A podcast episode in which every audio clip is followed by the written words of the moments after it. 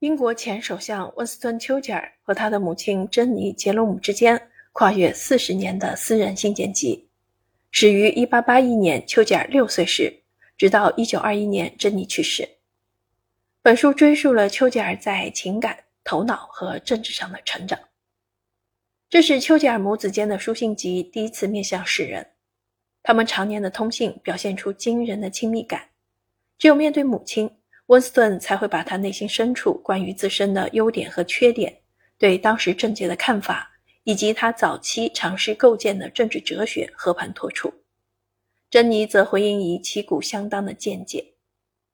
这部精彩的通信集让我们得以了解母子之间分享成功与失败、爱与失望、喜悦与绝望的情感经历。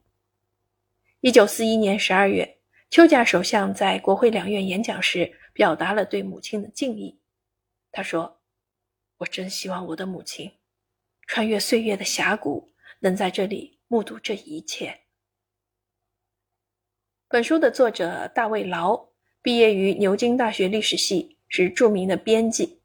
他的出版作品有《香槟喝光了》《丘吉尔和他的财富》。